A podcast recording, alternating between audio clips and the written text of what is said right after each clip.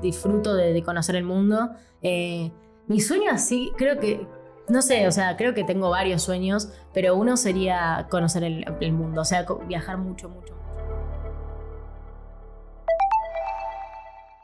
Hoy, en Blog Podcast, estaré conversando con Pamela Balsano, mejor conocida como Pamsi, fotógrafa, youtuber, streamer y jugadora de póker argentina que sorprendió al mundo con su sonrisa y frescura. Detallista y adicta al trabajo. Excelente profesional, pero ante todo, un increíble ser humano.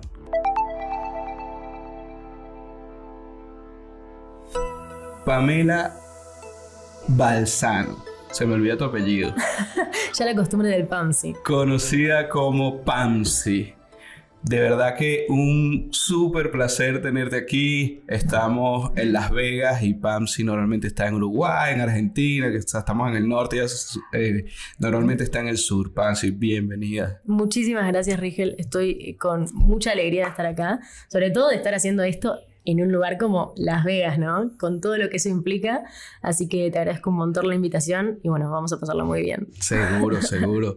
vamos a estar hablando por un buen rato aquí, Sí, bueno, para empezar, y yo creo que para empezar por el principio, vamos, a, paséame un poquito de cómo llega Pamela a Pansy. Bueno, fue como todo, yo lo que te decía hace un rato, todo en estos cinco años que llevo trabajando en póker, fue una mutación constante y absoluta. Este, bueno, yo comencé como fotógrafa en Código Póker, haciendo fotos en las coberturas. Viajé bastante, conocí mucho, mucha gente, me encantó, la verdad, fue una muy buena experiencia. Después pasé a el mundo YouTube, como que cambié un poco el lado de estar detrás de cámara y estuve adelante de la cámara. Este, siempre me pareció muy llamativo el mundo del póker y había muchas cosas que no se contaban, eh, porque bueno, uno cuando hace una cobertura es más genérico y es más enfocado a las manos, a los jugadores y demás. Eh, y me pareció un mundo alucinante, siempre que le contaba a alguien me, miraba con cara de ¿qué es eso? Este, y a mí me, apasionaba. Claro, y me apasionaba eso, ¿no? Esa reacción de la gente. Y dije, ok, hay que contar un poco más, ¿no? Falta un poco de información sobre este tema que es tan apasionante. Entonces, eh, me armé mi canal de YouTube, un video eh, mensual, upa, semanal, un video semanal, siempre tratando de hacer lo más creativo posible esta, esta historia. Bueno, hice el canal de YouTube, después, eh, la verdad que YouTube lo que tiene es que si bien es una plataforma que está muy buena, si uno quiere hacer buen contenido, es muy agotador. O sea, llegaba a un punto en que realmente me volvía loca porque yo también soy medio ¿no? perfeccionista y detallista. No, nunca quise repetir nada, nunca quise caer en, la entrevista formal. Total. Entrevista.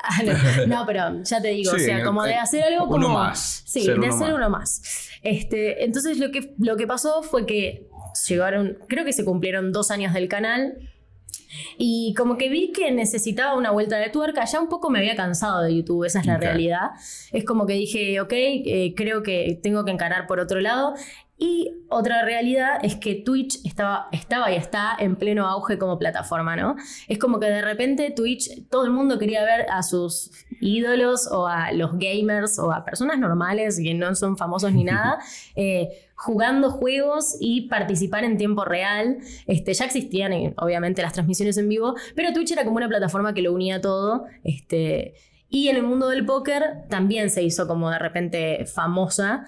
Entonces mezclado entre que YouTube eh, ya estaba un poco cansada y que quería cambiar y que Twitch estaba en pleno auge y además que yo tenía, realmente tenía muchas ganas y la sigo teniendo, ¿no? Porque lo sigo haciendo, de aprender póker, dije, ok, puedo fusionar todo. Es decir, empiezo a aprender plataforma Perfecta. Exacto, era la plataforma perfecta porque yo podía dedicarme, puedo, a estudiar, que me encanta el juego y como que en un momento se me prendió la lamparita y dije, ok, yo también quiero ver cómo es esto, ¿no? Entonces empecé a, estudiar y me di cuenta que Twitch lo que podía hacer era seguir haciendo contenido que a la gente le gusta, le gustara, eh, y al mismo tiempo estudiar. Entonces como que ahí empecé a mutar como más a jugadora de póker. ¿Y cómo sientes que lo tomó tu audiencia en cuanto a la migración? Porque, por ejemplo, eh, para mí, Sí. eh, no es... YouTube es como vino primero y como que algunos estamos acostumbrados, la audiencia, siento yo que la audiencia de Twitch es mucho más joven que la de YouTube, en, en cualquier sentido de la palabra. ¿no? Seguro. Entonces, cuando, cuando cambiaste, le dijiste, yo recuerdo ese momento que Pansy no va a estar más en YouTube, que aún estás, aún, o sea, aún están los sí, videos, cada aún cada tanto- cuanto. Sí, obviamente que algo. abierto el canal y. Pero ya no va a estar todas las semanas, ahora va a estar en Twitch. ¿Qué, ¿Cuál fue la respuesta de la audiencia en ese momento? Bueno, yo creo que es como todo cambio, hay gente que se adapta y gente que no. Ok. Este, sigo recibiendo y de hecho hoy a la mañana leí justo un comentario que decía, Pam, si nos tienes abandonados, cuando vas a volver a subir un video? Sigue En habiendo YouTube. un montón de gente en YouTube, sí, que, que me reclama no, no haber vuelto a YouTube, o sea, no con regularidad. Eh, y otras personas, bueno, como que se adaptaron bien. Algunos hasta les gusta más verme en Twitch, pero es como todo, ¿no? Hay gente Claro. que sí, gente que no. De todas formas, bueno, creo que, que el- el- el punto es que yo sigo estando, entonces a la gente no, no le molestó demasiado, Claro, porque me pueden ver, No te desapareciste. Claro, no es que me desaparecí. Sí. Y bueno, y en, en Instagram yo también uso mucho Instagram, siempre desde hace tiempo ya, eh, ya siempre pensaba que Instagram iba a ser la, la red social de la más famosa, o sea, la más usada. Entonces yo siempre como que le aposté mucho a Instagram y bueno, hoy por hoy también hago mucho stories, estoy mucho más en contacto así como por- con la gente por ahí, así que bueno, nada. Yo recuerdo cuando Pansy llega a YouTube, de verdad que traía una propuesta distinta, interesante. Seguramente hubo sus detractores en el sentido de que, bueno, este, este es algo totalmente distinto a lo que estaban acostumbrados en YouTube, pero fue bien fresco. Y Sí. esa ha sido tu personalidad Sí, sí. siempre eh, como Pansy y como Pamela, ¿no? Seguro. No, no, la espontaneidad siempre quise que sea algo. Porque es característico en mí, entonces como que no me saldría a ser diferente, ¿no? Sí, tendrías que ser un personaje allá. Y ahora, en Twitch, Twitch, aunque YouTube es demandante a nivel de producción, eh, yo veo que Twitch es demandante a nivel de que, bueno, tienes que estar streameando cierta cantidad de tiempo y tienes que estar ahí. Sí, sí, y descubrí el lado de- del tilt, ¿no? Porque claro, el jugador de póker, creo que eso también es, al principio era más difícil, ahora lo voy manejando un poco mejor. Había días que me enojaba mucho con el juego porque ahí no lo podés evitar, o sea, tenés una cámara y por más de que la Te tengas, te pasan cosas. Claro. Entonces, como que es difícil esconder las emociones y a veces es difícil también continuar una transmisión si ya estás incómodo con el juego o quizás tomaste una mala decisión o quizás ligaste mal o lo que sea, este, y seguir como hablando y poniéndole onda. Muchas veces me ha pasado de decir, bueno, corto el stream porque para sentirme mal... No me aguanto yo misma. No me aguanto, pero bueno, eh, cosas que pasan por tener la camarita prendida todo el tiempo. Yo creo que esa es parte de la magia de Twitch. Sí. Creo que es parte de la magia. Seguro. Tú sabes que eh, una de las cosas que me motiva a mí a hacer contenido de YouTube es eh, Marcelo del BC. Sí, ¿Por qué? Porque Marcelo, y lo comentamos en, en otro podcast, Marcelo tenía una columna donde escribía cuando ganaba y cuando perdía. claro. Entonces decía, este tipo es real. Se Obvio. pierde, porque yo pierdo la mayoría de las veces en aquel momento. Entonces me enganché. Y creo que el canal de YouTube, como el de Twitch, se engancha con gente real. Seguro. Porque, con todo el respeto del mundo, si tú ves a Negriano que siempre gana, según los videos o según, digamos, toda la dinámica de su contenido, eh, mm, al menos a mí no me identifica tanto. Seguro. Entonces, cuando ven una Pansy de verdad que se tildea, que eh, toma malas decisiones, que tiene cosas que aprender en Twitch, este es de los míos. Tal cual. Seguro tu audiencia yo- dice eso, lo aprecio. Seguro, yo no me guardo ninguna palabra. Si tengo que maldecir, empiezo con todo. Pero bueno, es como, no sé, es- es- soy yo. Entonces Claro. me parece que si a la gente le gusta verme a mí, eh, le gusta verme al, al natural también, ¿no? Claro, y cuando llegas a Twitch, eh, ¿cómo era el póker femenino en Twitch? Muy, siempre fue, fue muy bajo Hasta el ahora, número ¿no? de. Hay otra. No, el stream- número femenino de por sí en el póker Es nu- bajo, nunca o sea, aumentó, es algo muy raro, nunca ¿no? aumentó. Claro, siempre fuimos pocas y de hecho varias veces se han hecho como entrevistas y, ah, y se ha investigado un poco sobre el tema porque creo que en algún punto se esperaba que, que aumente el número de mujeres, pero no, no pasa, o sea, pasa el tiempo y seguimos siendo las mismas, o sea. Pero, y en Twitch hay, hay mujeres, pero más, más gamers, más por el lado de otros juegos. Ah, sí se da en femenino para otros juegos sí, más se que- da, ah, se da. Este, obviamente creo que la, may- la mayor cantidad de, de streamers son hombres. Eh, pero bueno, en póker, de por sí, póker es un nicho pequeño. eh, no somos tantos los que hacemos Twitch y de los que son mujeres, pocas, la verdad.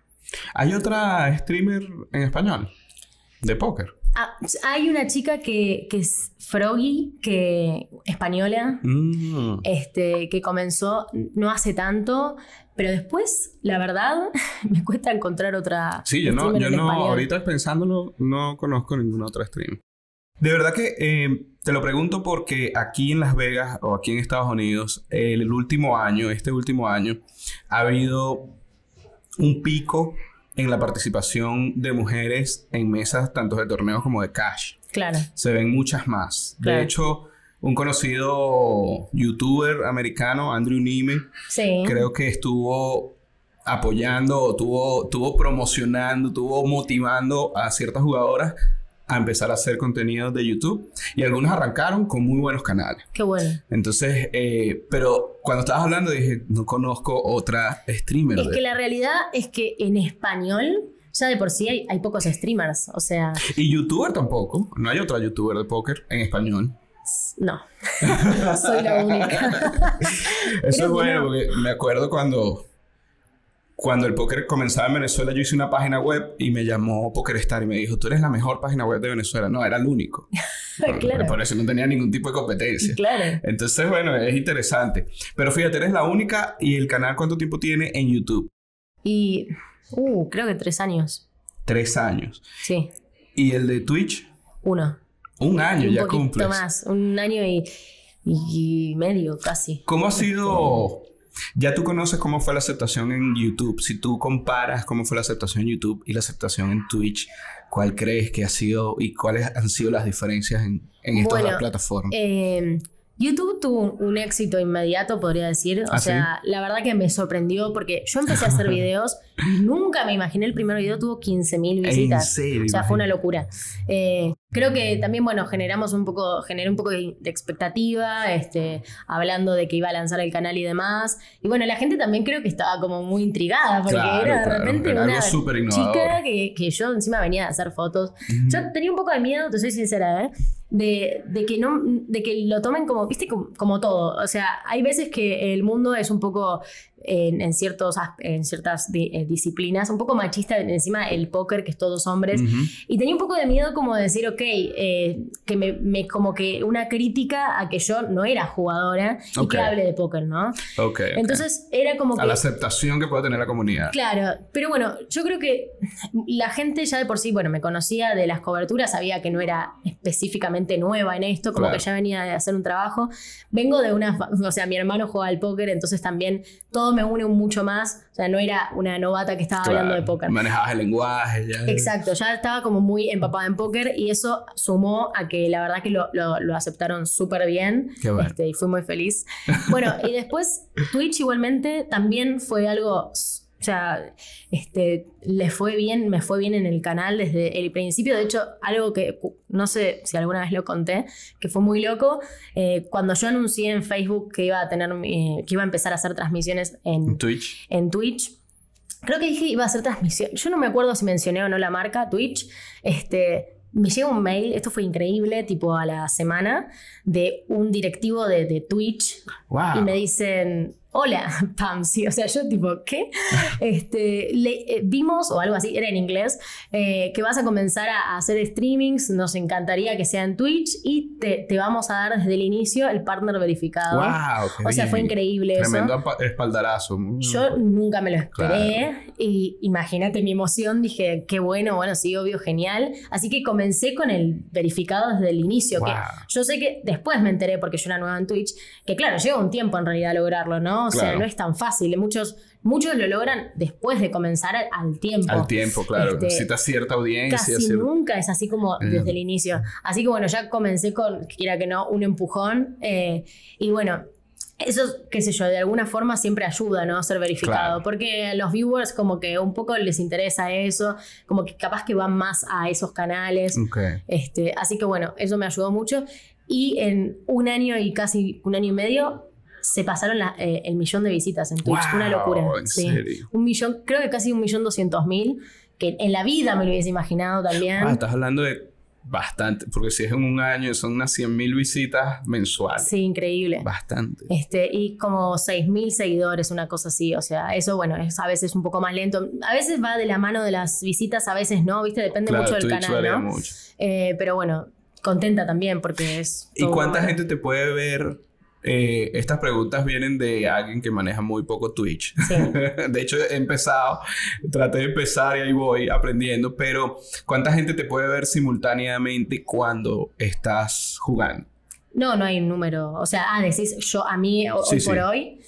Un Y, promedio. eh, En general es más o menos eh, 150, Guau, 200, algo 150 así. personas viéndote jugar. En general es ese número. Depende mucho de muchas cosas igualmente.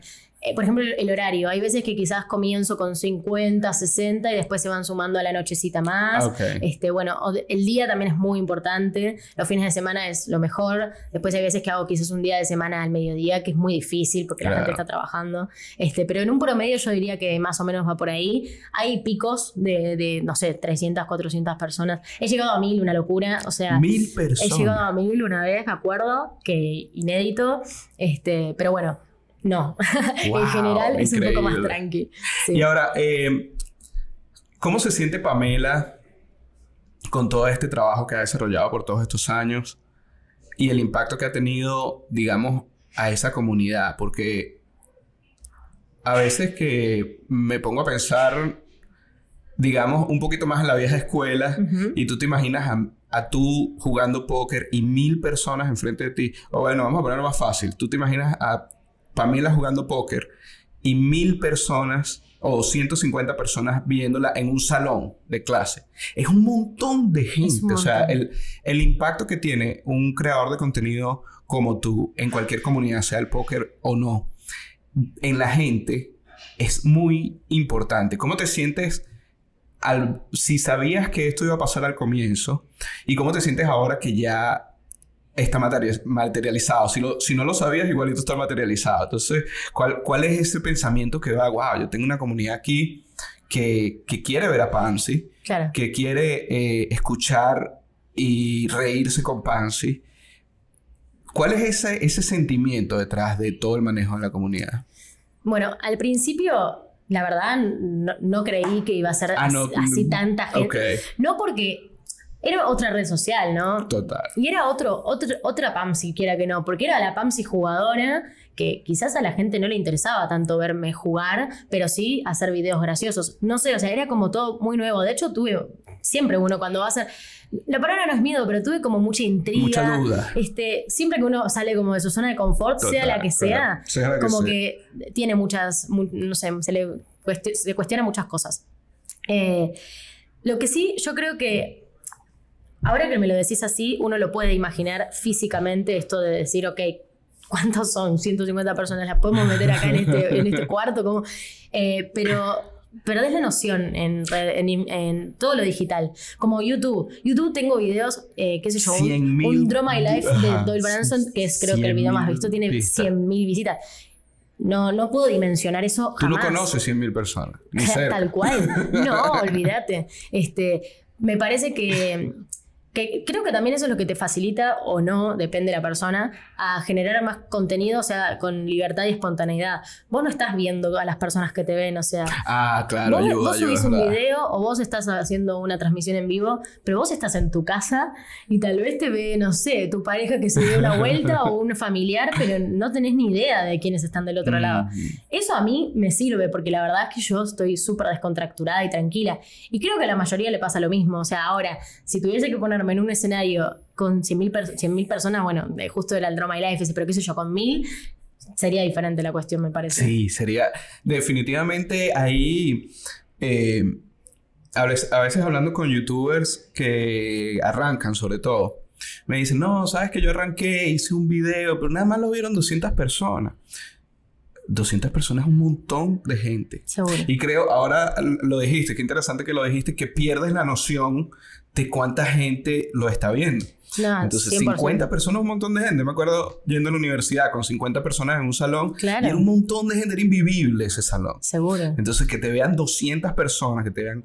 Y Twitch, una de las magias de Twitch que veo es que esas mil personas o esas 150 personas promedio están en el mismo momento, estando de donde pueden estar, alguno de Malasia, el otro de Venezuela, el otro de Argentina, pero están en el mismo momen- momento viendo la misma transmisión. Eso es increíble. Entonces, porque los 100.000 del Drama Live claro, son, difer- son diferentes tiempos. son diferentes momentos que lo vieron y el, y el video sigue ahí, sigue acumulando. Pero Twitch es, en re- eh, es, es verdad.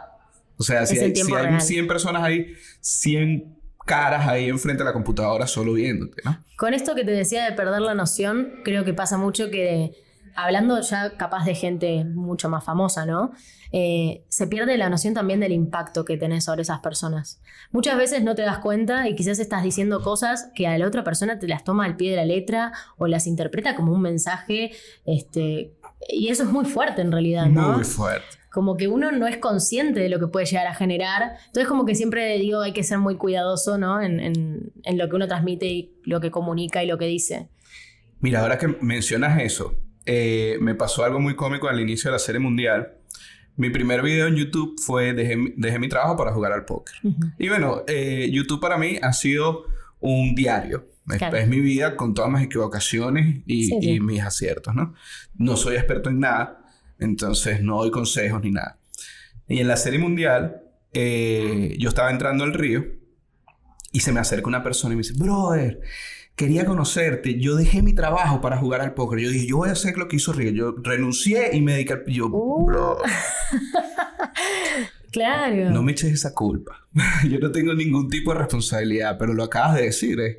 Tú estás diciendo cosas que la gente puede tomarlo como detonante o como motivación y hacerlo. Tal Entonces cual. sí hay una responsabilidad ahí. 100%. Muy grande. Eh, Es como que te toman un poco como un gurú. O sea, me han llegado muchos mensajes del, de- del estilo, no sé, eh, ¿qué hago? ¿Sigo la universidad o dejo y juego al póker? Y yo era como, por Dios, no. O sea, claro, mi respuesta siempre fue la misma. O sea, no dejes la universidad porque acá me muero. Eh, y además que el póker es, la verdad es que uno tiene que tener, que es con lo difícil que es ser consciente de si uno alcanza cierto, cierta cantidad de dinero mensual que no es fácil porque hay veces que podés estar ganando y que en realidad no sos un jugador ganador. O sea, es muy sí. delicado el tema como para decir, ok, me han dicho capaz que no sé, este mes gané tanta plata, ya puedo... Y no, en realidad tenés que ser muy cuidadoso. Claro. O sea, y tenés que ver a lo largo del tiempo cómo lo mantenés y realmente considerás que podés, o sea, son muchas cosas. Entonces, Depende mucho de cada persona. depende además, mucho de cada qué quieren en persona. la vida. Tal cual, o sea, yo incentivo siempre a seguir sus sueños, pero bueno, siempre con siendo prudente, ¿no? De lo posible. Dejando que la responsabilidad esté ahí. Hay otra Seguro. persona que me dijo, bro, eh, Rigel, yo estoy aquí por ti. No, yo no te compré ni ticket de avión ni nada. Estás aquí por ti. Claro, Pero sí es bonito también. Sí es bonito eh, si se hace responsablemente poder llegar con esa motivación a la gente. Yo de verdad nunca he, Seguro. nunca he hecho nada con la idea de motivar. La verdad. Creo que no tengo ese poder. Pero sí he hecho... eh, más lo he hecho para que, mira lo que a mí me ha pasado, mira lo que he aprendido, obvio. te, te regalo mi experiencia. Es que muchas veces uno no se da cuenta, pero la propia historia es una motivación. Totalmente. ¿No? Se O sea, convierte. A mí me pasa que quizás, claro, la gente vio mi camino y, y sí, o sea, en algún punto es, es motivador. Yo lo- si salgo de mi papel y lo veo afuera o intento, digo, wow, o sea, qué bueno haber podido, no sé, seguir en esto o comenzado en, en algo que me guste y, y continuado. Total, total. Es un, es, un, es un camino que muchos eh, probablemente comienzan a recorrer con sus variantes. Entonces ya ver una persona que lo ha recorrido es motivador. Y en el póker creo que hay un montón de esas historias. Montón. sí. Que en realidad en todo, ¿no? En la vida hay un montón de historias motivadoras. Y, y eso es lo lindo, porque es lo que da esperanzas. Y creo que es lo que hace que muchas veces no se rindan, porque quizás te rendís y justo estabas por llegar a. Faltaba a lo solo que- una puerta. Exacto. Bueno, tú sabes que la idea de este podcast, en realidad, más que hablar de póker, es que yo considero que todos tenemos una historia que contar. Seguro. Todos. No importa que sea de póker, no importa que sea de deporte, pero todos hemos vivido cosas que si las contamos, creo que nos alimentamos entre todos. Y, y si bien es cierto, nadie aprende por experiencia de otro, pero puedes agarrar un dato. Seguro. Algo queda y se transforma en algo. De verdad que eh, en el momento que entras a YouTube o en el momento que entras a Twitch, ahora como jugadora, ¿cuáles son las diferencias que sientes como jugadora? Porque ser jugadora de póker tiene muchísimas variables. Entonces, eh, tal vez hacer contenido, bueno, es una cosa que, que, no depende, que no depende tanto del resultado. O sea, a ver, vamos. Pero el póker, como tú decías, ahora hay que juntar la plata para pagar la renta. Y eso le pasa a los jugadores profesionales. Eh, en el póker, bueno, obvio está el tema económico. Eh, yo igualmente eh, no, no, vivo del póker como jugadora, ¿no? Yo sigo que continúo haciendo contenido. entonces es como, es distinto, ¿no? La realidad es que no vivo al 100% lo que siente una persona que juega al póker y que depende de sus resultados, ¿no? Pero igualmente siempre fui una persona muy exigente, muy, muy, muy como perfeccionista en todo lo que hice. Y descubrí en el póker que es algo que ya sabía. Eh, yo, por ver a mi hermano durante años y años, ya sabía lo difícil que es eh, el tema de, la fuerza mental que hay que tener como jugador de póker, que es muy fuerte. O sea, realmente creo que nadie lo, dimensiona hasta que le pasa. Eh, es, una, es enfrentarse constantemente a la frustración. Eh, yo siempre digo como el mismo ejemplo, si bien en todos los, ámbitos de la vida influye un poco la suerte, ¿no? Porque es la, realidad, una pizca de algo a veces eh, influye. Este, creo que el póker es como la disciplina donde vos puedes hacer todo bien y perder. O sea, porque pasa eso. Sí, pasa. Eh, y pasa más de lo que uno se imagina. Exacto. Y en otras disciplinas no es tan así en realidad. es como que si uno es bueno es medio difícil, como que siempre te va, va a salir más o menos. Eh, obviamente que esto no quiere decir que un jugador bueno va a ganar a la larga, estamos de acuerdo. Claro. Pero se, enfrenta constantemente a situaciones en las que tenés que levantarte y seguir y luchar y, no sé, estar muy frío mentalmente. Entonces, lo difícil que es, ahora que, empecé a jugar, noto este, algo que ya tenía en cuenta, pero ahora lo vivencio, lo, difícil que es eh, soportar las, las emociones esas negativas y ser fuerte y, positivo y continuar. Tal eh, cual. Me parece que eso, eso es lo que, de, las cosas que más me gustan y creo que es como un desafío en, lo que estoy haciendo. claro. Porque no me conocía en, ese, en esa faceta, ¿no? En decir, ok, tengo que volver a empezar y tengo que seguir y me la tengo que bancar y ya está. Eh, eso me, me, llama mucho la atención y creo que es lo, como que lo que más me, me cuesta y a la vez aprendo, ¿no? De, de jugar. Claro, me imagino. Yo siempre pongo un ejemplo que si jugáramos tenis, y tú eres más o menos bueno, pero te pones enfrente a jugar con Roger Federer y juegan 100 juegos, tú vas a perder los 100 juegos, él va a ganar los 100 juegos. Seguro. Pero si tú juegas contra un muy buen jugador de póker, seguramente vas a ganar muchas manos, aún tú siendo inferior a nivel de conocimiento. Exacto. Entonces el jugador bueno de póker no tiene tanta ventaja como el jugador de otro rol en otra cosa. Entonces pega y es muy frustrante muchísimas veces. Y ahora, una de las cosas que vamos a ver si coincidimos es, ¿tú consideras que ese aprendizaje del póker, a ser persistente, a poder pasar la página cuando las cosas no salen como se esperaban, muchísimas otras cosas que da el póker, de ponerte en esas situaciones incómodas a cada rato, a cada mano. Tal cual. Te, te ha funcionado a la vida de Pamela como persona, como profesional en otras áreas? Yo, ¿sabes que Yo creo que sí. Eh, yo creo que, por ejemplo, vamos a ponerlo en un trabajo. Uno presenta una propuesta y capaz que te dicen que no, o no te contestan, o no funciona, porque pasa. Eh, y yo creo que sí ayuda.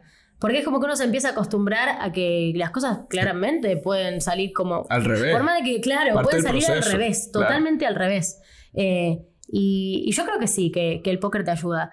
Con el tema de las decisiones, la verdad, yo sigo siendo una persona muy indecisa. ¿En serio? Soy muy indecisa. Soy la típica se va a comprar algo y está una hora, así que no sé si. Y sabes que no compro nada al final. Claro. Igual yo me excuso de que mi hermano es medio así también, así que evidentemente no sé si aplica tanto a la. pero, pero bueno, en lo, otro yo creo que el póker te nutre y te, Hacerte, sea lo que sea, que te golpee contra la pared, te va a hacer crecer, ¿no? Te va a hacer como decir, ok.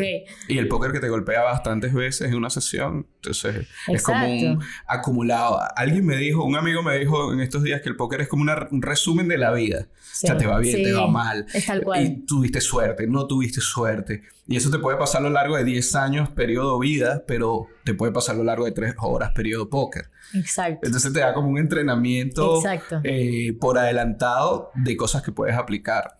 Sí, yo también creo que eh, estar sometido o estar enfrentando a cada rato diferentes situaciones cuando tienes ventaja, cuando no tienes, eh, te da también un entrenamiento interesante para la vida fuera de, las mesas. Seguro. Y eso se va madurando. Y ya las cosas cuando salen mal. Por ejemplo, en mi caso, cuando yo me mudé a Las Vegas, el póker era doloroso, muy doloroso, la frustración era dolorosa. Y haber estado ahí y poder seguir adelante me ha ayudado mucho en la vida que cuando hay cosas dolorosas tal vez a mí no me duele tanto ya. Exacto. Entonces fue un entrenamiento, es cuando me, me, doy ánimo y me valió la pena ese momento doloroso. Creo que eh, también eh, como que te evalúa eh, como persona el póker, ¿no? Hay mucha gente que no llega porque no por la, por la mente, ¿no? O sea, está todo acá en la cabeza de decir ser fuerte, seguir, seguir, seguir. Y hay gente que eso no lo, no lo soporta, que quizás podría haber llegado a ser muy buena eh, y, no llegó porque, porque no, lo, no lo bancó. porque las emociones jugaron en contra. Entonces eso también me parece que pasa mucho. O sea, no, no cualquiera llega a ser un jugador de póker profesional. Y de hecho, he visto gente talentosa que no llega a ser buena. Exacto, es lo que te digo, es muy loco. Quizás decís, eh, si seguía, probablemente la, rompía, pero no, no pudo. No pudo, o cuando lo hizo, eh, después no hubo la cabeza como para seguir haciéndolo, etc. Es difícil, es una carrera, definitivamente es una, carrera. Yo siempre digo, es como, tengo un video que se llama La Universidad del Póker y cuento todas cómo serían las materias, porque son millones de cosas a tener en cuenta. Entonces es tal cual, es, es como una carrera, es una carrera. universitaria. Bueno, capaz que está sonando mal esto. Van sacar de contexto, tipo, y dijo el póker es como una carrera. no, pero sí es, sí eh, es una carrera. Y yo creo que no todas las carreras están en la universidad, que que, como para salvarte ahí un poquito. No todas las carreras están en la universidad. Seguro, seguro. Y si es una carrera. Cuando la gente te pregunta, por ejemplo, eh, a mí me ha pasado que me preguntan, mira, yo quiero ser ganador en póker. ¿Qué estudio? ¿Qué hago? Eh, es una pregunta difícil. Porque hay un montón de cosas por hacer. No es una cosa como lees un libro y mañana vas a salir a partir las mesas. Tal cual. De hecho, una vez, tal vez, eh, sarcásticamente respondí, bueno, pero si tú quieres ser jugador de NBA, ¿qué libro te lees? Eso está no bueno. hay ningún libro. Si tú quieres ser profesional de béisbol, ¿cuál es el libro? No hay ningún libro. Estás jugando desde los cuatro años y ves entrenar, entrenar, entrenar. Eso pasa un poquito del póker y ahí se evidencia que no es una, no es una, una actividad aislada, es una carrera de muchas cosas. Estoy de acuerdo y bueno, y, también creo que acá entra un poco el tema de la evolución del póker, ¿no? Porque yo creo que antes empezar a jugar obviamente no era leer un libro, pero no era la exigencia que tenés hoy. Hoy la exigencia, o sea, evolucionó tanto el juego que hay gente, hay tantos buenos jugadores que están todo el tiempo buscándole la vuelta y el metagame cambia y cambia y cambia, que también es muy difícil estar a tope. Estar siempre, como, claro, como que al mismo, no sé, al mismo tiempo que los demás. Y por ejemplo, yo hace un, poco más de un año que, que estoy aprendiendo y cuando le cuento, capaz que algún jugador profesional, la respuesta generalmente es, ah, bueno, empezaste hace poco. es que real. Y, es, es, verdad, o sea, yo empecé además sin saber nada, o sea, mucha gente, claro, empieza un coaching sabiendo un poco, jugando un ah, poco. ok, tú empezaste de cero. De cero. Sabías las fotos y la yo cobertura. yo sabía las reglas, ¿no? Porque yo hacía videos de póker, este, pero claro, de, estrategia jamás, nada, absolutamente nada. Entonces, bueno, también era todo un desafío, ¿no? Decir, bueno, empiezo a enseñarte póker. Bueno, yo eh, con Joaquín Melonio comencé. Eh, bueno, mi, mi, mi novio Martín, eh, Martín Crosa, él es, hoy por hoy es más mi coach, ¿no? Porque somos pareja, entonces... Este, no le queda otra. Tiene que hacerlo. No le queda otra. Pero bueno, él, claro, como que siempre dicen que conmigo fue como, bueno, un poco probar algo nuevo. porque siempre que vos vas a agarrar más chicos como ellos que son profesionales, ¿no? Estamos hablando de que están jugando de lo mejor. Este, claro, agarrar a alguien que jamás eh, aprendió no, no, es lo mismo que agarrar a una persona que quizás jugaba en el pasado y ahora quiere perfeccionarse. Entonces era todo como, no sé, un desafío. Así que bueno, acá, acá voy tratando. Es un experimento. Sí. es un, Soy experimento. un experimento de vida. Pero tal cual, tiene sus pros y sus contras, porque mucha gente tiene eh, conceptos malos aprendi mal aprendidos y tiene que cambiarlos y a veces es difícil. Sí, eso es verdad. Pero tú no tenías nada, tú tenías el vaso Era vacío. un papel en blanco. Un papel en blanco, un y lo sigo siendo.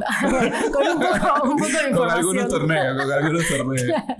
Juegas más torneos que Cash Games. Siempre jugué torneos porque mi hermano juega torneos Ah, y como que toda la gente que conocí jugaba torneos. Entonces, cuando te empezás a nutrir de las mismas personas que están en esa modalidad, no me, como que no me convenía tampoco empezar a, ju- a jugar No, eso porque no tenía quien me enseñe. Claro, entonces, bueno, como que inevitablemente empecé a, a jugar torneos. Genial, además los torneos son bien, bien emocionantes. Sí, emocionales también.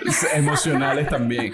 Y el póker, eh, volviendo a que era una carrera, nunca termina, porque tú lo dijiste, además una carrera es competitivo. O sea, cuando tú crees que llegaste a un nivel de estrategia madura de cierta cosa, ya cambió. Cuando te aprendes las respuestas a las preguntas, te cambian las preguntas. Estoy de acuerdo. Entonces tienes que seguir. Eh, lo loco es que muchas cosas que alguna vez lo hablé eh, con mi coach, que en el pasado se veían como, pero terribles, tipo, Ahora ¿cómo se vas a hacer haciendo. esto? Ahora la gente lo hace, entonces debe ser, es muy difícil Total. eso, ¿no? Ir adaptándose y no quedarse en el camino. Totalmente, totalmente. Es interesantísimo.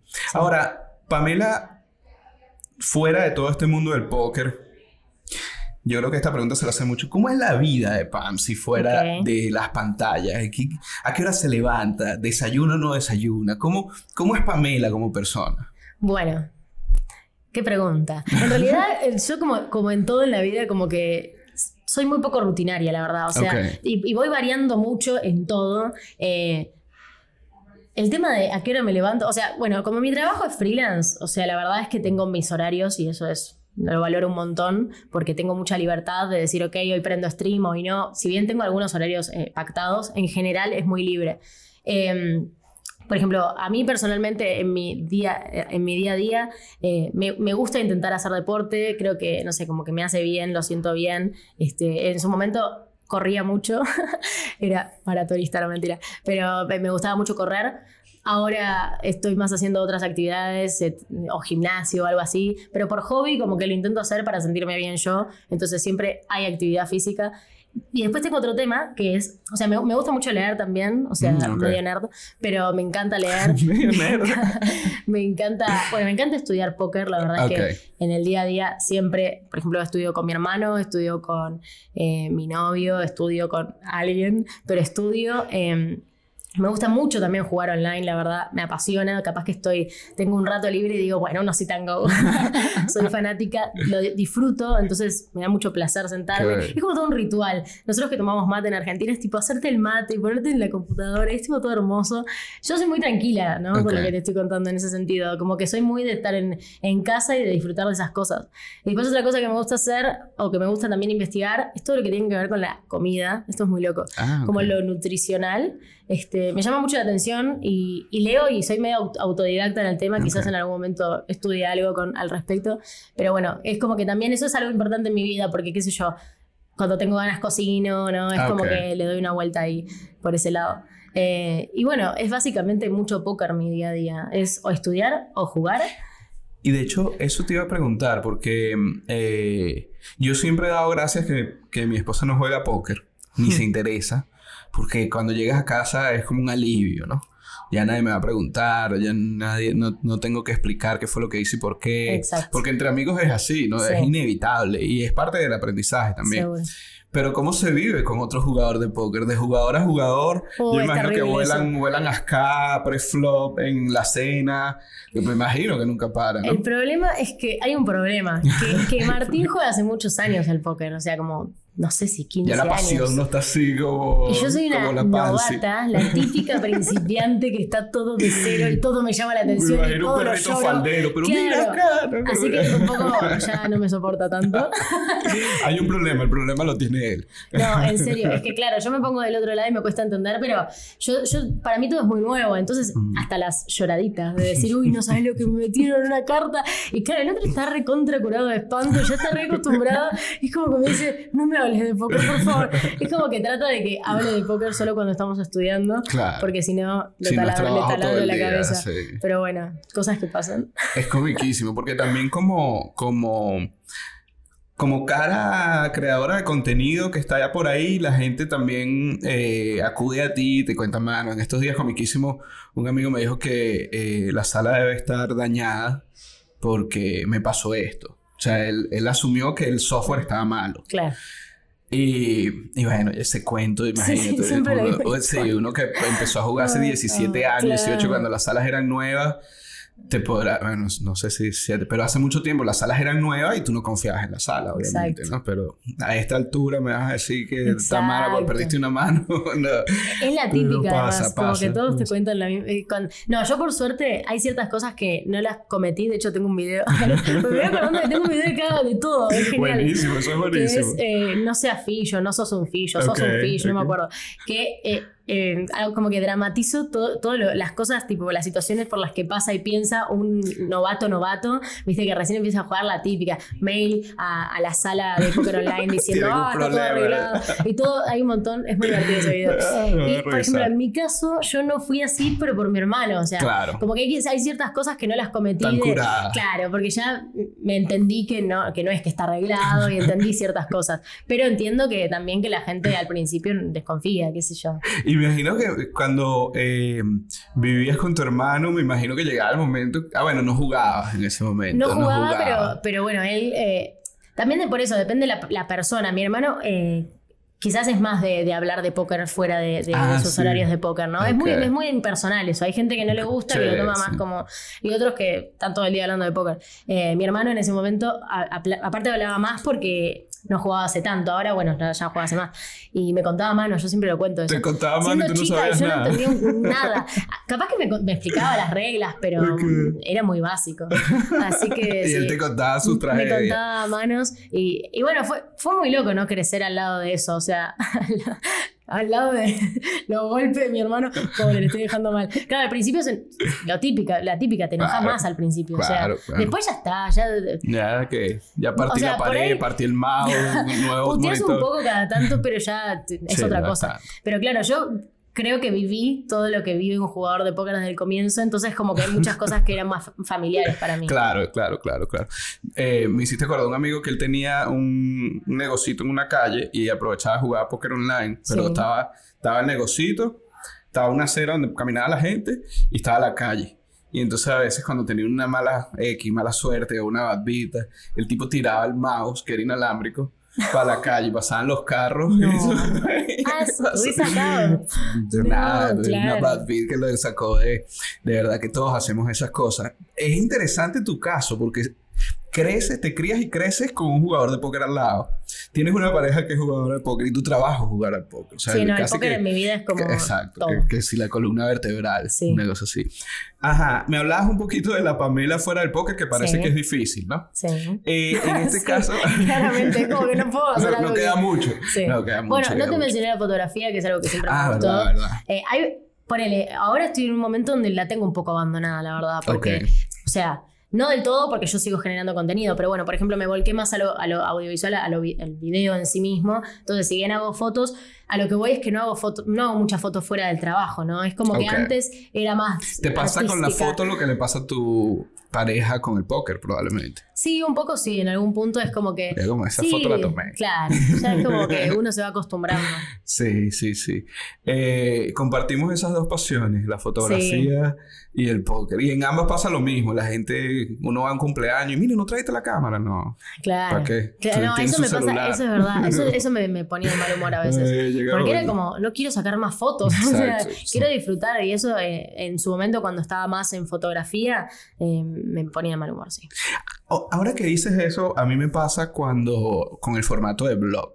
Claro. A veces tú vas a un sitio y tienes eh, o- y quieres tal vez estar grabando y documentando cosas, pero eso te corta un poquito Sí, el disfrute. ¿No te pasa con Twitch? ¿No te gustaría a veces, Sí. ¿sabes qué? Quiero jugar sola yo con No, mi es que de hecho, eh, ahora, o sea, fines de semana, por ejemplo, est- estoy jugando sin hacer Twitch. Ah, ok, y sí mucho, mucho por, por el tema de que, de que yo estoy aprendiendo y que claramente después, por ejemplo, tengo que ver una revisión en una clase. y decir, uy, este día hice Twitch, no sabes lo que cambia. Ah, en serio. Es Sí, terrible claro. porque Estás uno pierde mucha. con- o sea, además yo que estoy comenzando, entonces hay ciertas cosas donde le tengo que prestar realmente mucha atención. Otros jugadores juegan 16 meses y como que lo tienen más automatizado. Sí, y ven Para mí- televisión. Claro, para mí no. Para mí es Mm. como que es muy importante estar prestando atención y fo- enfocada en eso. Eh, entonces me, me empecé a dar cuenta que hay, hay de- determinados días que quizás hay, un montón de torneos eh, que si hago Twitch, la verdad es que después se me complica mucho para evaluar mi juego, porque juego mucho peor.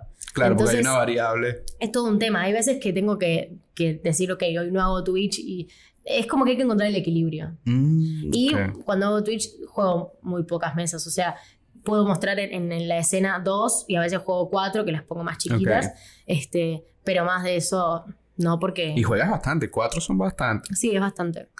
Pero bueno, yo, yo personalmente encima soy, siempre me gustó hablar con la gente, o sea, como un feedback. Además estás Entonces, pendiente del chat. Claro, muy estás pendiente del estás chat. Es como que estoy todo el tiempo de no, no olvidarme de contestarle a nadie. Mu- o sea, una cosa, igual eso es, es personal, ¿no? Otras personas Claro. quizás no les pasa. Pero yo trato de estar ahí pendiente y eso me quita mucha concentración. Claro, es difícil hacer las cosas. Yo, yo he hecho creo que tres streaming y te digo, es la, la atención me ha pegado. O sea, Al principio haces cualquier Es cosa, difícil, yo te lo, te lo aseguro. en serio. Y además que el primer, a la primera vez que hice el streaming dije que era a las 6, salí a las 7 porque nada funcionó. Claro. Nada funcionó, el- esto no se escuchaba, no se escuchaba la computadora. Es una ciencia. Encima de eso, claro, se te desconectó un rato, Ajá. tenés que estar pendiente a ver si va a volver o no va a volver. si- Ay, Dios, eh, entonces Tiene son muchas, muchas, cosas. que hacer. Sí. Mira, hoy por hoy estamos en plena Serie Mundial 2019, la Serie Mundial número 50. Realmente ha sido bien especial a nivel de póker. Además que creo que llegó en un, en un pico del póker, en un nuevo aire del póker a nivel mundial. Sí. Pero apartando un poquito eso, ¿qué hace reír a Pansy? Porque Pansy siempre la vemos riendo por ahí, alegre y eléctrica. ¿Qué hace reír a Pansy? ¿Qué es lo es que una tanto buena motiva? pregunta. ¿Qué hace reír a Pamsi? No sé, yo. Ah, no, mentira. Eh, no sé qué me hace reír. Muchas cosas calculo, pero así como reír de, de- de estallarme. No sé, soy de ver mucho series y películas, Ah, por sí. ejemplo, me gusta mucho. Pero eso, no sé, nunca me hicieron esa pregunta, estoy impactada. de Mi- tantas calculo, entrevistas. bueno, mis amigas también. Esa sería Claro. una respuesta, sí. O sea, Bueno. eso sí me hace, me divierte, lo disfruto. Hablando de reír onda, car- Sí, sí, carcajadas, ¿no? claro. Eh, sí, mis amigas, mi, mi, mi familia, mi novio, o sea, sí, eso sería así como lo que me hace es, bueno, eh, o no es que sea bueno o malo, sino que normalmente la gente que ríe mucho, las cosas se le hacen como más fáciles. Seguro. Eh, es más fácil ir por la vida riendo o sonriendo que ir tan serio. ¿no? Si Sonreír muchas cosas, o sea, soy... Yo creo que siempre desde chica, como que eso de la positividad y de la Ok. energía es algo muy característico en mí, no es un personaje ni nada, soy así. Eh, y soy de sonreír, o sea, como que disfruto y realmente de pequeñas cosas, ¿no? Como que lo, lo valoro, soy como que soy muy agradecida en ese sentido, de decir, no sé, me estoy desayunando acá, tomándome este café Y disfruto del momento. Exacto. Eh, que no es fácil, No es fácil. es muy difícil muchas veces salirse de la rutina o de realmente apreciar ciertas cosas, pero sonreír sí me hacen, me hacen sonreír muchas cosas.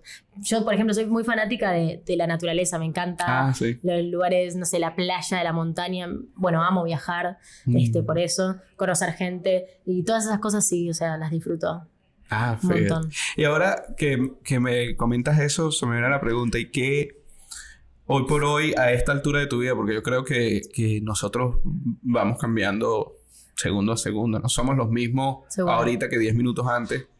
Eh, ¿Qué es la felicidad para Pansy?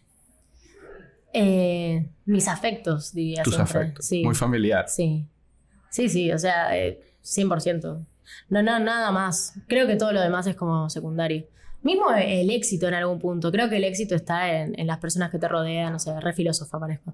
No, pero de verdad, honestamente te lo digo. Eh, para mí lo más importante sí es, es como el amor que tengo con las personas más cercanas, o sea, eso es lo más lindo, sí. Lo bonito de eso es que además dura muchísimo, en el sentido que si es amor, eh, tiende a durar muchísimo. Sí, Entonces te hace feliz por mucho tiempo. Seguro. No, es que me parece que lo demás, todo es superficial. O sea, es que hasta hablando así de póker específicamente, decir el éxito en tu carrera, sí, te- te- a ver, está bueno, ¿no? todos queremos que nos vaya bien y... pero me parece que pasa siempre por otro lado, o sea, todo, es, todo puede ser muy efímero además, o sea, hoy te va bien, mañana te fue mal. Pero bueno, la gente que sigue ahí, los afectos creo que son lo más valiosos, sí. Tal cual, en ese orden de ideas es interesante que eh, a veces medir el éxito es difícil. Eh, porque, por ejemplo, en el póker se ve mucho por las ganancias monetarias. Sí. ¿no? Y realmente, eh, tal vez una persona es más feliz ganando menos. No, no tiene nada que ver, creo. Totalmente de este, acuerdo. Y, ojo, a veces nos enfocamos bastante, nos dejamos como llevar por, por, esa, por, esa, por ese estrés y bueno, nada, e, este mes gané 10 mil, la moneda que sea, soy más feliz que el mes pasado que gané 5 mil, no. El mes pasado a lo mejor me fui para la playa con los amigos y pasé un buen momento. Entonces, medir el éxito es dificilísimo. Eh, sin embargo, en el póker se da muchísimo que bueno, cuánto ganas, cuánto exitoso has sido, pero te apuesto que el, el, jugador más feliz nadie lo conoce y seguramente no es muy ganador. Entonces, Probablemente. ¿qué importa? Probablemente, sí. Y ahora, volteando eso, hablamos de felicidad, lo volteamos. Sí. ¿A qué temes, Pansy? ¿Qué te da miedo? Y eh, como que va relacionado con lo de la familia, ¿no? Como que perder eh, todo eso. Sí, eso sí me da miedo. ¿Cómo lo enfrentas? Porque, eh, bueno, tu familia está en Argentina, ¿no?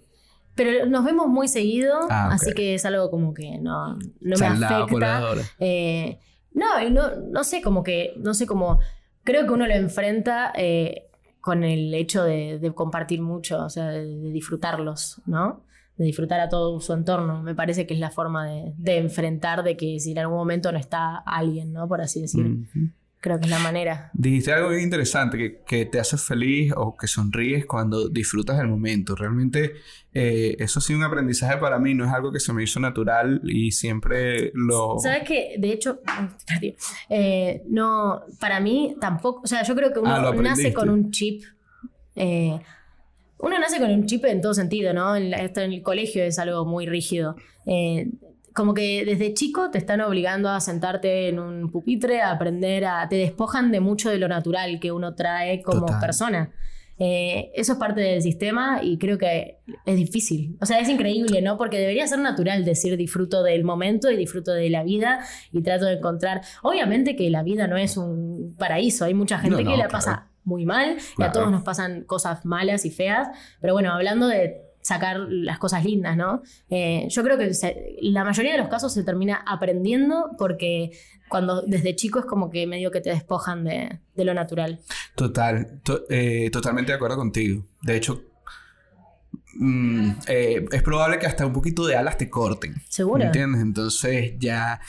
¿Sabes que me he dado cuenta, ahora que lo mencionas, es curioso, porque me he dado cuenta que al menos Riegel personalmente a veces siento que el avance ha sido volver atrás. O sea, retomar esos sueños de niños cuando era un inconsciente de toda la vida. Totalmente. Y ha sido un avance. Y es loco, ¿no? Porque, no, pero vas de retroceso. No, no. Ese es el avance. Estoy totalmente de acuerdo. Hasta a nivel de comida. Sí. O sea, en vez de comer, de verdad que lo más sencillo que pueda comer es, es una delicia en vez de comer algo muy elaborado. Bueno, lo, que yo te decía, que a mí me gusta mucho el tema de, la comida y la nutrición, va muy relacionado con la conexión que uno tiene con, con el medio ambiente, con las emociones, con su propio cuerpo. O sea, este, es increíble, pero en realidad lo mejor que puedes hacer es comer lo más natural que puedas. Porque y eso te hace sentir distinto, es como muy loco, por eso me llama tanto la atención, ¿no? El tema de, la comida. Porque cuando uno empieza realmente a comer lo más, este, lo menos tipo procesado posible, una fruta, una verdura y nada más,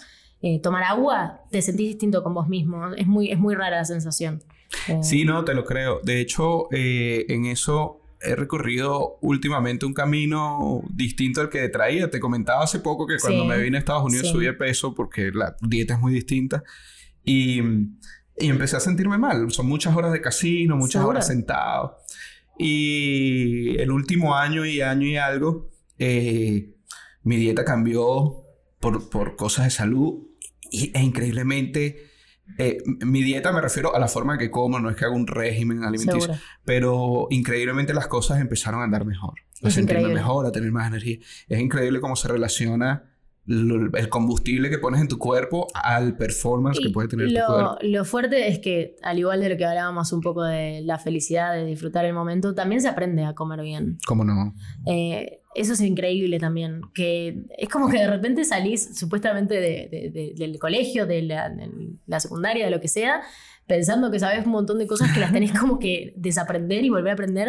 Y si uno no es de, no sé, medio así autodidacta y no investiga y no se interesa, nunca las aprendes. O sea, no cambias tu forma de comer y probablemente no salís de la rutina y un montón de cosas. También es como un proceso muy personal, me parece. Total, además que, ojo, vivimos en una sociedad que no juzgo, pero va en contra de eso. Vas más hacia el estrés y la velocidad, todo tiene que ser rápido, Porque... desayunar rápido, tómate el café rápido espérate. Porque lo que decíamos, es como que me parece que a la mayor cantidad de la gente que le puedes hacer la pregunta de qué es la felicidad, te van a responder éxito. Está muy relacionado con, lo económico. Es más de lo mismo, ¿no? Es, volver al tema del sistema, de cómo está armado todo, de cómo es la vida, no sé. Y, el parámetro que tal vez nos enseñaron, ¿no? Entonces, bueno, es exitoso por esto, esto, esto. Eso no es una regla para nadie. O, al menos no es una regla de la felicidad. Hoy si Pansy tuviese la oportunidad de cambiar una cosa en el mundo, una y solo una hoy, ¿qué cambiaría? La injusticia. A todo nivel. A todo nivel. Es que aparte es muy abarcativa la respuesta. Me parece que va para millones de, problemáticas. Ya sean, obviamente, de, clases, ya sea ambiental, de clase social, ¿no? Este, en todo sentido, hay mucha injusticia, me parece. Sí. Ahora, si Pansy tuviese la oportunidad de hablar con Pansy eh, hace... Lo que pasa es que Pansy es joven, entonces no puedo decirle hace 20 años. Tengo 23. Pero tenía 3, ¿viste? Con la, con la Pansy de 16, por ejemplo. Sí. ¿Qué le diría? Tienes así 10 segundos para agarrar a la Pansy de 16 y decirle, hey, ¿qué le dirías? Es muy raro, pero creo que le diría lo que me diría a mí dentro de 10 años de ahora. O sea, me expliqué. Como que creo que me diría de. Yo soy una persona que. Eh, soy realmente soy muy exigente y yo creo que eso es, un problema. ¿Exigente y autoexigente o, contigo mismo? Soy muy exigente conmigo eh, y creo que, bueno, quizás a los 16 años temía ciertas cosas como, no sé, me gustaba la fotografía y si iba a poder, y si iba a poder viajar, y si iba a poder conocer, y muchas dudas, y como que un poco de inseguridades, ¿no? Capaz que sí le diría, no seas tan insegura, que como que todo se puede ir dando. Eh, pero como que hoy por hoy sigo siendo muy exigente. O sea, si bien, ya te decía, disfruto un montón de las pequeñas cosas, hablando así como del día a día, o sea, de disciplinas como aprender a jugar al póker o hacer videos o eh, hay veces que creo que me, cuesta o, me voy un poco de, lo que estoy viviendo por hacer todo perfecto. Mm. Y eso es un problema, o sea, no me gusta ser así. Y de hecho en el póker es una traba, porque muchas veces como que colapso y me pongo muy mal por equivocarme, que es esperable. Claro. Y, me cuesta entender que es esperable, ¿entendés? Es como que parece un poco una contradicción, o sea, pero me pasa. Sí, sí, en, en ciertos aspectos soy muy, muy exigente. Claro, y eso no, tal vez hasta no te deja disfrutar tanto de lo bonito de lo sencillo hablando de, Hablando así, como volcándolo a la parte más laboral, sí, me pasa un poco eso. Que de repente es como que me vuelvo loca por hacer el video lo más creativo posible y hacer millones de cosas. No me da ni el tiempo, ni el cuerpo, ni nada, pero es como que eh, sí, a veces me voy un poco del. Total, total.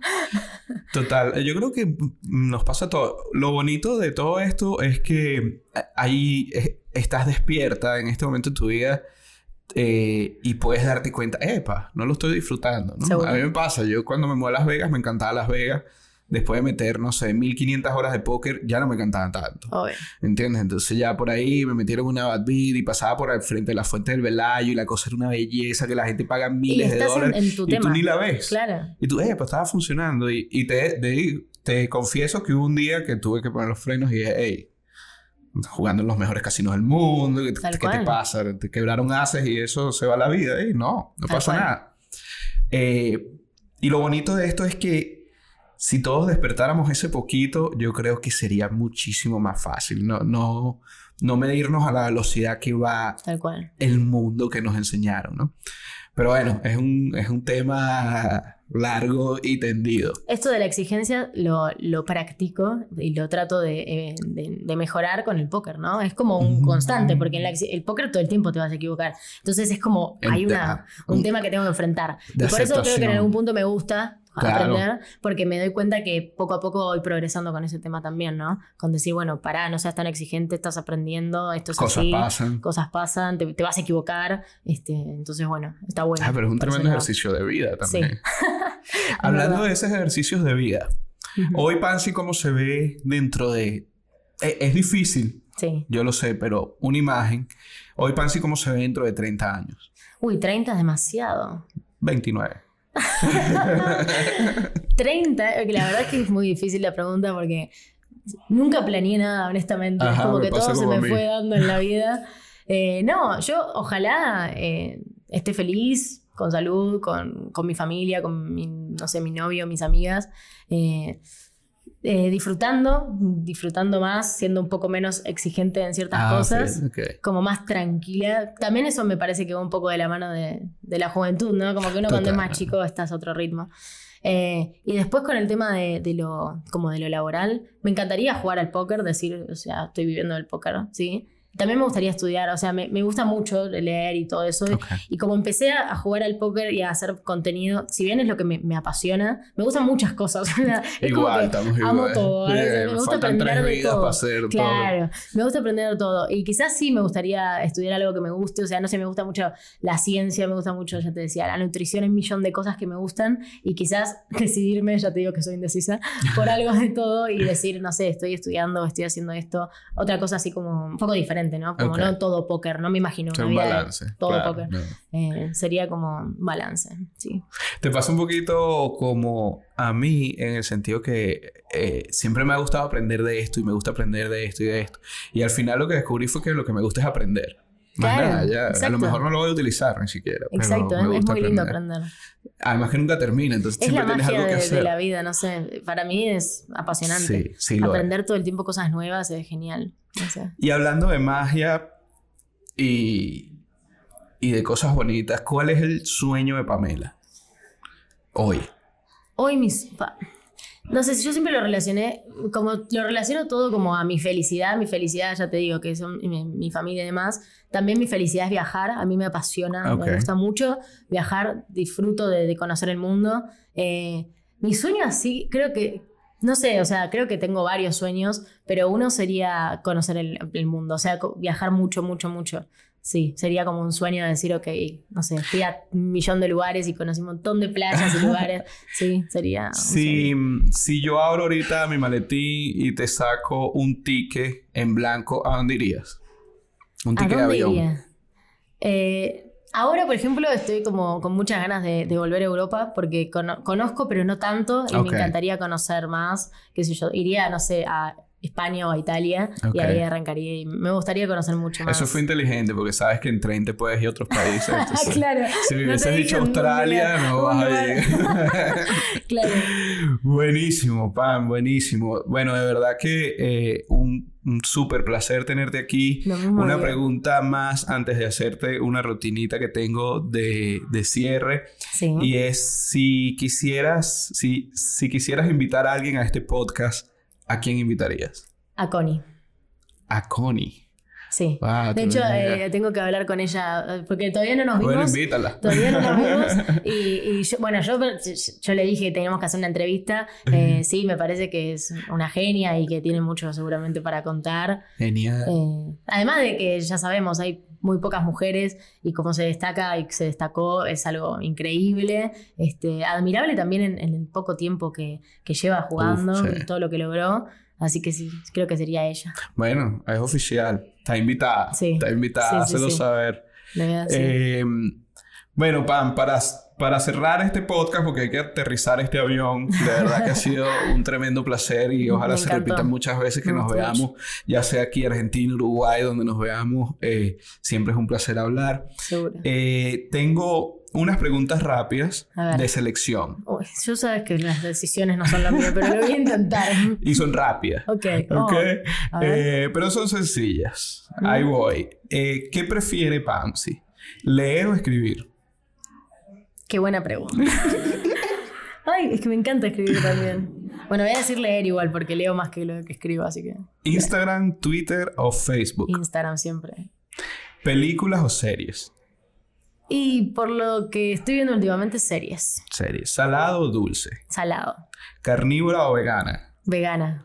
Café o té o mate. Este no, este Uy, tiene- es durísima. Ah, ¿sí? Es que tomo las tres, en realidad. Porque pasa que cuando jugás al póker, como que vas cambiando de, Sí, como que de infusiones. hacer. De infusiones, qué exactamente. sé yo. Voy a decir mate porque es lo que más tomo, pero en realidad me gusta todo mate. sí. Ah, ok. Bueno, y la última, playa o montaña. Y. Es que todo es difícil. O sea, la cosa es así. Hubiese dicho playa en otro momento, pero como vivo en un lugar, vivo en un lugar con playa, uno siempre quiere lo que Sí, exacto. Eh, me encanta la playa, pero me gusta mucho la montaña. Voy a elegir montaña. Ok, montaña esta vez.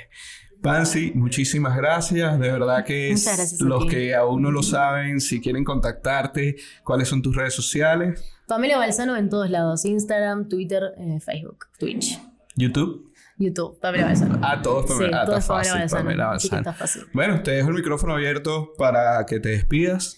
Bueno, Riel, me encantó estar con vos. Me hiciste muchas preguntas interesantes que nunca había respondido, así que te felicito porque de verdad que estuvo muy creativo. Gracias. Disfruté mucho este momento contigo y nada, más que agradecida. Muchísimas gracias a ti por estar aquí. Muchísimas gracias a todos los que escucharon este podcast en versión audio. Muchísimas gracias a los que vieron el podcast en versión video. Para mí es realmente un placer estar frente al lente de esta cámara y detrás de este micrófono acompañado de bellos seres humanos hablando por una hora. Ha sido una bendición.